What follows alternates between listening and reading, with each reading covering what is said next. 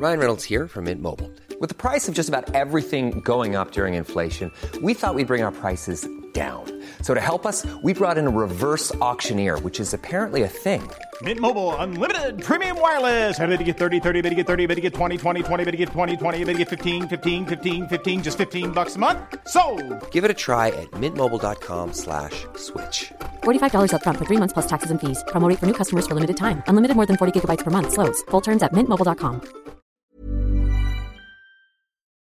Dear listeners, good morning and welcome to Comme d'Archi, the podcast that opens the doors to the fascinating world of architecture. For newcomers, let me introduce myself. I'm the spokesperson of Anne-Charlotte Despont, PhD in History of Architecture, published author, head of a communication and development agency based in Paris, France, dedicated to architecture. Let's meet every week to discuss culture and architecture with specialists and learn how to look at projects through a context and diversity lens.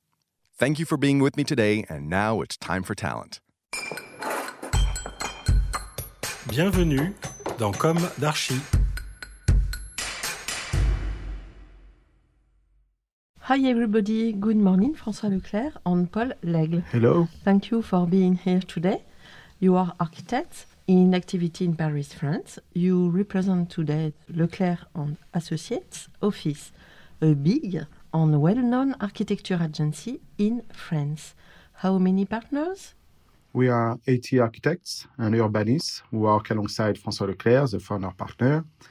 And uh, we are three other partners, Anne-Claire Ebra, Charles Gallet, and I, Paul Laigle. We work together for almost uh, 20 years on projects from different locations. We work in France, of course, in all the great French cities, such as Paris, Marseille, Lyon, Bordeaux, Nice, Lille, etc. And uh, we work also in um, Brussels, in Belgium, in uh, Switzerland, uh, in Geneva, in Spain, Malaga, Bilbao. Why Leclercq and Associates is so emblematic? We like to work in foreign uh, countries because we can share a different way of living the city. In fact, uh, we are well known for our urban projects, for our reflections on territories. We have uh, adapted our way to think urbanism and uh, architecture to fit to uh, new technologies, new behaviors, new needs. And uh, the fact is that world is changing, the profession is changing, the firm is changing, so we have to reinvent our profession. In this search for innovation, we think it's very important to invite everyone at the office, at our office, to express their ideas and creativity. At our office, to develop a project is to experience sharing, freedom of expressions, openness of mind, and of course, pleasure. We try to make all our projects unique. In our projects, um, in the master plans we draw, we like to be close to the context. We love the context. We like to wander on the sites. We need to experiment the landscape because that's the way we design our projects, merging landscape and architecture. And we like to satisfy the individuals and the collective's needs. In all our projects, we try to articulate the ordinary and the exceptional. Okay. You will talk about your project, Arboretum, project located in Nanterre, west suburb of Paris, France. For our listeners all over the world, could you describe this project and your approach? Arboretum is the biggest campus made of wood ever built. It's uh, 130,000 square meters of office buildings, throughout, uh, a great garden. It's, uh, it's like a little city with restaurants, shops, sports. You can, you can walk inside, outside. You can walk in the garden, on a terrace. We just won a similar project in Geneva with similar topics of inventing a new way of work. I think we have to invent the office buildings of tomorrow because we can't still working as we worked for the last decades. Today we must design offices for people who will be working in, not for people who will buy the buildings. Because nowadays it's very important to, to make sure that the firm will be attractive for new talents. And that's the idea of our project Arboretum, to build the new way of working. When it will be delivered? It's an ambitious project we designed with our partners, Laisné Roussel, and we share our vision with our clients, uh, and BNP Real Estate. So that it's becoming real, the construction has begun, the buildings will be achieved within less than uh, three years.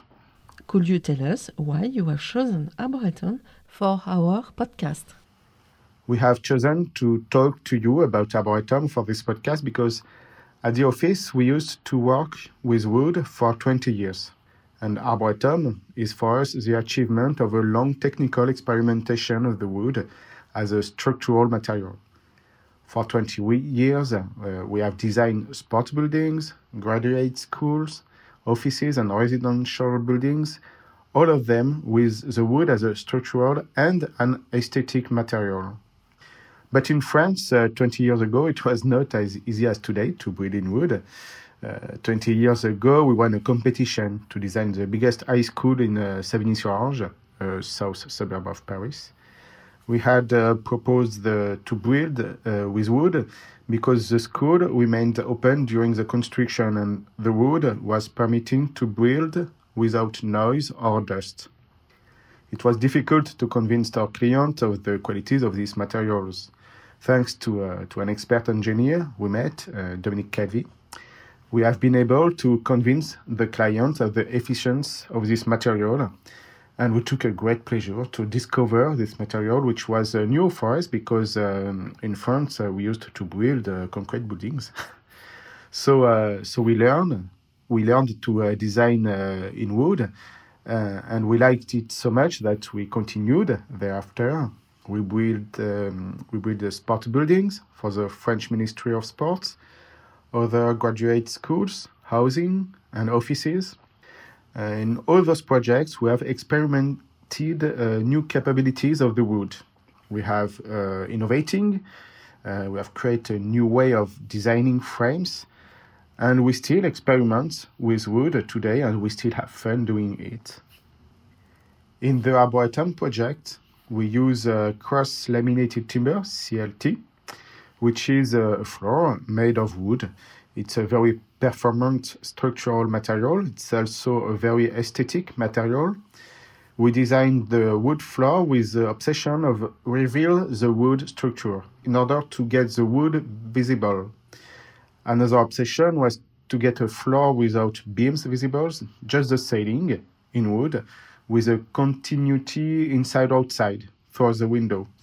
And uh, this continuity inside outside of the ceiling it's uh, the spirit of Arboretum. I don't know how to say the, the DNA of Arboretum because in those buildings we can walk inside outside on terraces with a permanent view towards the garden. It is the opposite of the big tower. From every workspace, you can go outside on a terrace, take a stair, and join the garden with trees, with water, with grass. Another challenge is how to get enough wood for such a large site. Uh, we have scheduled the building of the project so that the French factories and manufacturers have enough time to transform the wood to build floors and windows, etc. The fact is that um, designing wood buildings is very stimulating because there is a large place for innovation and it's very grateful to develop low carbon building because uh, finally we believe it's our environmental responsibility. Wonderful.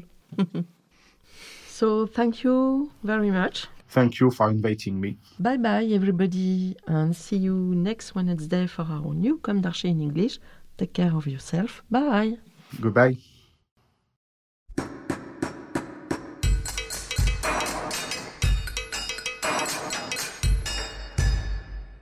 Thank you for listening. Don't forget to tune in to our previous content on Instagram at Comme d'Archi Podcast. If you like it, make sure to promote the podcast by giving it five stars on Apple Podcast and adding a comment, or on any of your favorite podcast platforms. And don't forget to subscribe and listen to all of our episodes for free. See you soon, and until then, take care of yourself.